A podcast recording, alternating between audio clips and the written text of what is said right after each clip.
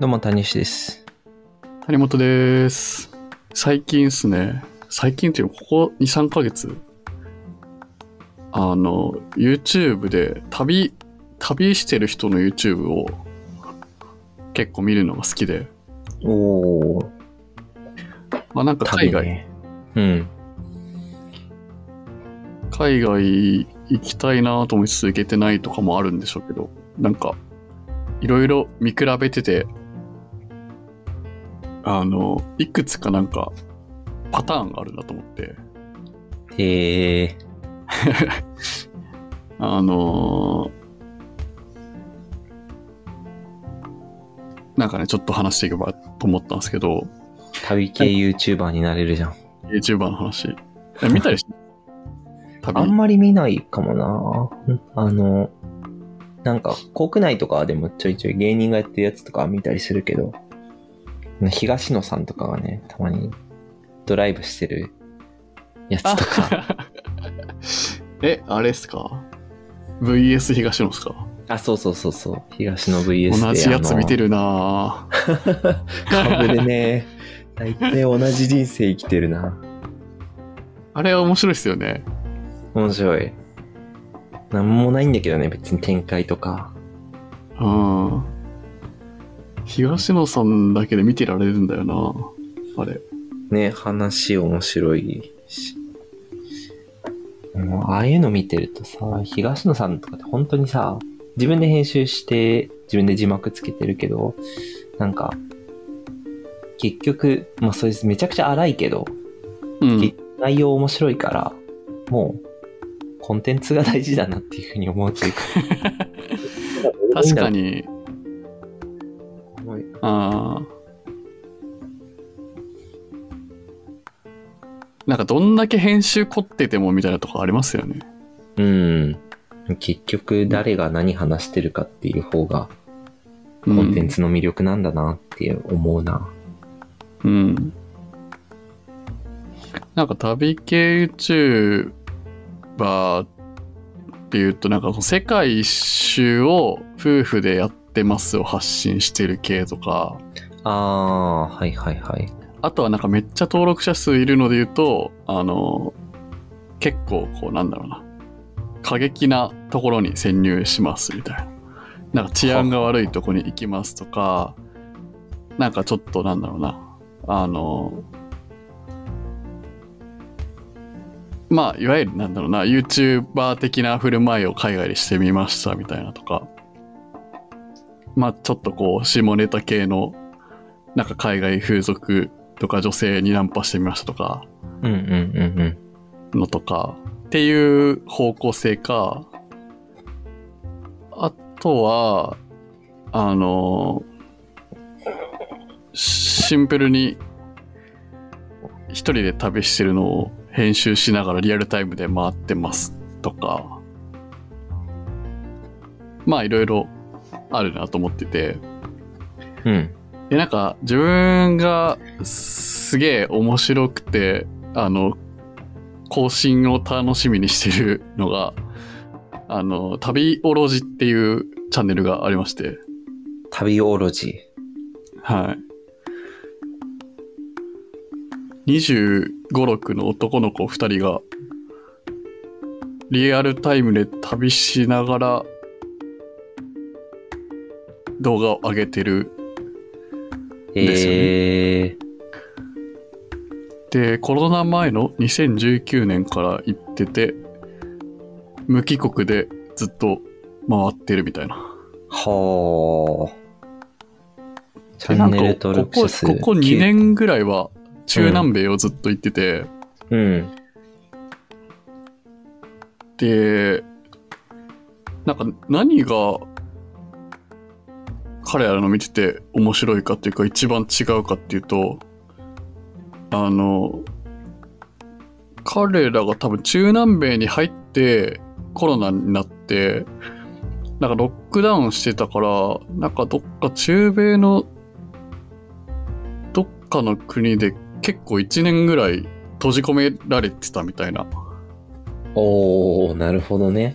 そう感じで、でもなんかその間に、スペイン語がまあまあ話せるようになってて、彼らが。うんうんうんだから、なんかめちゃめちゃ現地の人とコミュニケーションが取れるんですよね。その中南米回ってる。まあスペイン語圏じゃないとこもあるんですけど。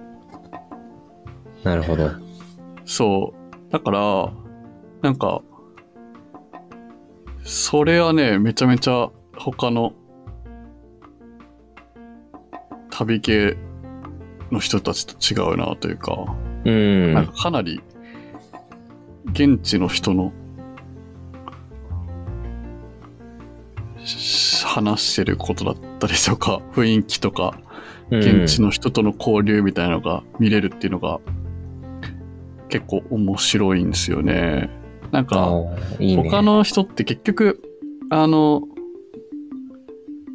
多分今自分らがい海外旅して、あの、観光地回るとあんま変わんないっていうか、そこまでこう、本当にお店入って注文する、するときに会話するぐらいな感じ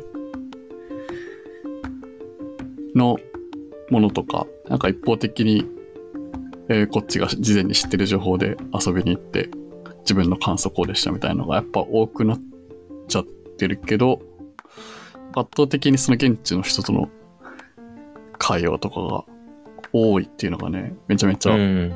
魅力。かつで、なんか結構こう、あの、その国の歴史とか、なんでこんな、えー、例えば、すごい、彼らが最近ね、い行ってた国でベネズエラっていう南米の国があるんですけど、なんで今こういう経済状況にあるかみたいなのも、まあまあリサーチして動画の中に入れてくれてたりとか、そういうのもあるんだね。うん。とかかなりローカルな場所に遊びに行って、現地の人と話したりとか、かなりね、満足感が高いんですよね。面白そうだね、確かに。いろんな人と会話してというか、人との会話というか、コミュニケーションが全部の動画でありそうな感じだね。うんそう、だからなんか、結局その、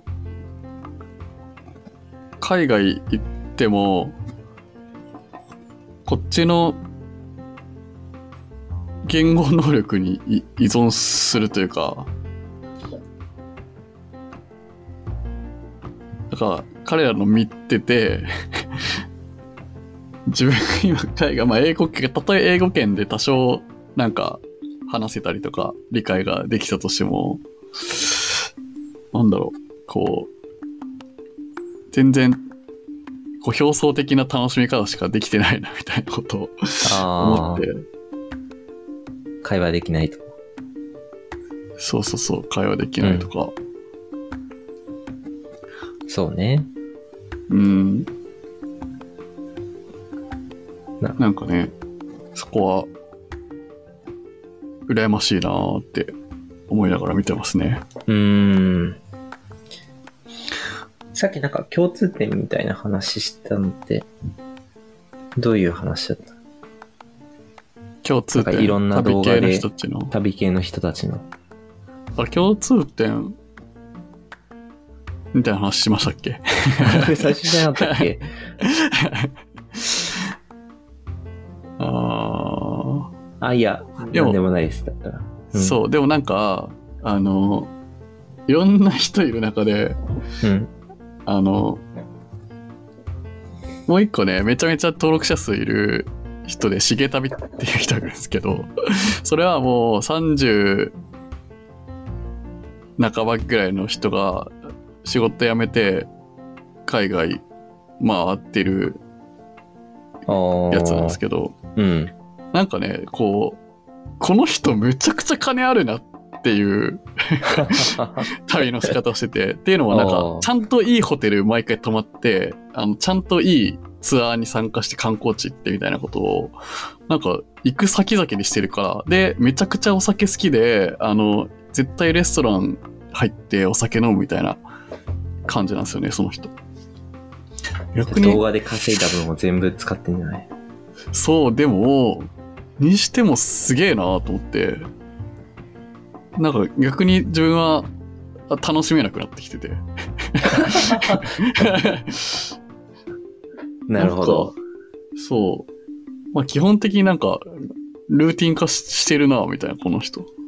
だし、なんだろうな。結局なんだろうな。あんまり、こう、ローカルに触れてない感じがしちゃって。あなんか自分の興味はそっちじゃないんだな、みたいな。こと。なんだろうね。だからもっと生っぽいものを求める谷もが何かいいのかもしれないね。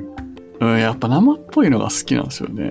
なうんか、ん。あの、生活感がある方がね、異国の。なるほど。うん。それは、何？最近？最近溜まってきてるっていうことなのかないや、でもなんか自分が海外に対する、あの、興味として、なんかそこはずっと変わってない感じがする。なんか、ああ、そうなんだ。うん。海外行ってた時もなんかそういうとこに興味あったし、うん。うん。なんか観光地よりも、なんか、マーケット行ってたいみたいな感じというか。まあ僕らの経験してる海外って、まあそういうところの方が結構多いじゃん。大学とかに行ってうん。行ってたとかってさ、もう現地とのコミュニケーションを楽しむというか、貧乏旅行だしさ、うん。まあ観光地とか行っても、そういう、なんか、コミュニケーションとか現地の生活入り込む方がやっぱ楽しいっていうのはあるよね。うん。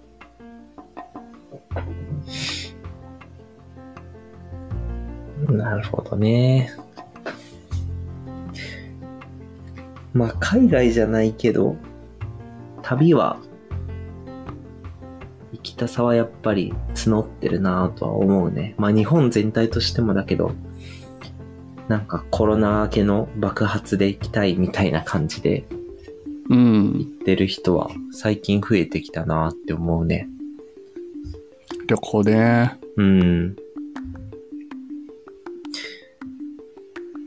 これなんかドライブをしたいんだけどずっとできてない？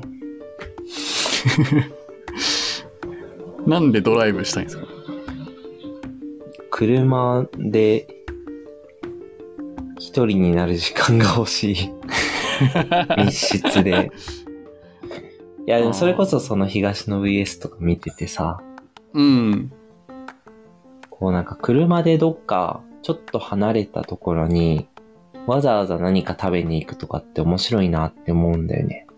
ああ。確かにね。絶対行かないような土地とかにうん。わざわざ行くみたいなのって面白いなって思って。うん。まあそれはそうなんだが、レンタカーを一人で借りると高いっていう、そういうのもある。結局踏み出せないっていう。でもなんか、遠出の距離感によりますけど、なんだろう。例えば電車とか、新幹線とか、なんか、使うの考えたら、そんなに、じゃないですか。あなんーか往復考えたら。まあそうかもね。1.5倍ぐらいな感じ。そんなもんかもね、確かに。うん。一日まあ、一日フルで借りても1万いかないぐらいだよね、多分。うん。安い車とかだったら。ですね。うん。まあ、そんなもん友か。達複数人で行けばね、割れるしとかあるけど。確かにね、ドライブいいっすよ。なんか自由度が違うし、その、ずっと個室空間っていう楽しさはね、ありますね。まあ自分も普段もう車こっち来てのめっちゃ乗るから、うん。あれですけど、なんか車の安心感というか、なんか一人になれる良さみたいなのは本当に思いますね。あるよね、やっぱそれうは。ん。なんか、本当に、音楽とか、ポッドキャスト聞きながらい、いくらでも運転できるしな、とか。はいはいはいはい。うん。いやー、そうなんだよね。楽しいっすよ、結構。いや、なんか何より自由度が高いかもしれない。なんか、あの、目的地に一直線に行けるっていうのは、なんか結構、あの、電車移動がベースな生活をしてたものからすると、なんか結構革命的っていうか なるほどね。なんか電車移動とか公共交通機関移動してると、なんかこっからこう行ってこう、こう行くみたいな結構リサーチ必要じゃないですか。うんうん行きたい場所があったとして。で、なんかその予定を早々なんか気分によっても変えれなくなっちゃうし、なんかね、急に変更したりとか、急に気分で立ち寄ってみたりみたいな、なんかそういう自由度はなんか高い。うん。そうだね。途中でどっか寄るとかできるもんね。やっぱりこっち行きたいとかもできるし。まあ、それ面白いよないや、マジでやったことないからさ、ペーパードライバーすぎて。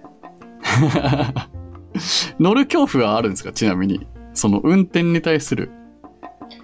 ある、あったけど、でもなんかうん夏ぐらいに、実家で、夏、夏前ぐらいに運転して、その時は、あの、助手席に親乗せてだけど、うん。ドライブある程度できたから、いけんじゃんとはなった。いけますよ。うん、いけんなって思って、案外、うん首都高以外は多分の。うん。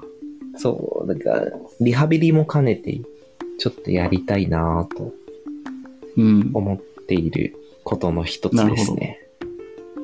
え、やりましょうよ。次の休みの日の今、レンタカー予約しましょう。とりあえず。やばい、ちょっと、それはそうだね。こういう、こういう時にやった方がいい、いいね。やるわ。意外と苦手なんだよね、こういうの。うん。なん、何ですか？苦苦手っていうのは？なんか、もっと安いのあるんじゃないかとか調べてたらめんどくさくなる。あでも、レンタカーで安い会社って大体決まってるじゃないですか。あ、まあね。日ニコ清レンタカー、ね。ニコニコレンタカーか、ガッツレンタカーみたいな。はいはい、はい。そこは大体安いから、その辺をパッと見て、そう、その辺をパッと見たら、あの、普通に、普通のレンタカー会社よりは全然安いっすよね。と普通の、なんか日産、トヨタとか、そういうとこで借りるよりは。そうだよね、うん。そんぐらいしかもうオプションないですよ。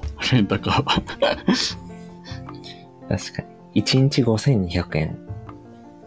日清レンタカあ、日清レンタカー、いけるな安い。ー。いけるな。なんか、あの、単純に移動手段と比較、として比較すると、なんか割高に感じちゃいますけど、うん、なんかその自由、さっき言ってたみたいな、なんか自分が言ってたメリット、その自由度とか一人になれるとか、なんかその移動中何してもいいみたいな、なんかそういう価値を考えると、なんか全然、はいはいはい。うん。全然いいです。と。うん。全然楽しい。やってみるか。か最近、あの、ダウ9万のはすみさんのラジオをちょちょこちょこ聞いてて、はいはい。うん。すごいね、おすすめ。なんですけど、うん。車の中、ん？車はドライブしてんの？あ、そうそう、車だ、何につながるかっていうと、そのはすみさんが、あの、よくそのドラ、車借りてどっか行くみたいな話をしてて、休日に。はいはいはい。うん。で、あの、なんつ、なん、なん、なんちか旅、なんつってたかな？なんとか旅。なんか本当に近場に、近場でなんか泊まらなくてもいいようなところに泊まり、泊まりに行くのが趣味だって言ってて、なんかあの、宇都宮に泊まりに行くみたいなとか、あうん、なんかそういうことをしてるっていう。そう、泊まる場所も別に普通のビジホでいいんだけど、ー。はいはいはいはい。なんかそういうとこに行って、なんか散歩して、なんかちょっと美味しいもの食べるみたいな。ね、結構す好きで。なんかがっつりこう観光地というか、あの、旅行に行くぞっていう感じじゃなくて、や、いいね。いや、それをやりたいんだよな。うん。って言ってました。うん。なんか全然知らん土地とかに本当に行きたい。うん。やるか。ちょっとやろうかな。年内、でもなんか年内にやるわ。年代、年代長え。幅が。あの、サブスクの宿泊のサービスをなんかそういうちょい旅に行く理由にするというか習慣化のために登録するみたいな話、なんか前ありましたけど、それもめっちゃいい手段だなって思って、確かにね。もう払ってるから泊まるしかないみたいな。じゃあ確かに選ぶかみ。たいな。そうそうそう。そうだね。そういうのと組み合わせて。うん。いや確かにそういう何かあるといいよね。旅とかもサブスクとかありそうだね。なんかその、選択肢があまりに多すぎて腰重くなっちゃってるじゃないですか。なんかその、例えばレンタカー借りるにしろ、なんか行き先にしろ。はい。おっしゃる通りでそれをす。、なんか、一個潰しとくみたいなのはね、いいっすよね。いや、そうだね。うん。もうそこは決まってるから、じゃああとはそこに行く手段をこうするか、みたいいやー、でもそうだね。いや、本当にそうだね。なんか、目的がないんですよ。大きく言うと。その、漠然としすぎてて何でもいいってなるとやんないよね、人間。選択肢。選択肢多すぎると。もう選んでほしいっていう。でもなんかあんまりその期待しないみたいなのもなんかねスタンスとしてはいいなと思ってそのうんうんうんうん。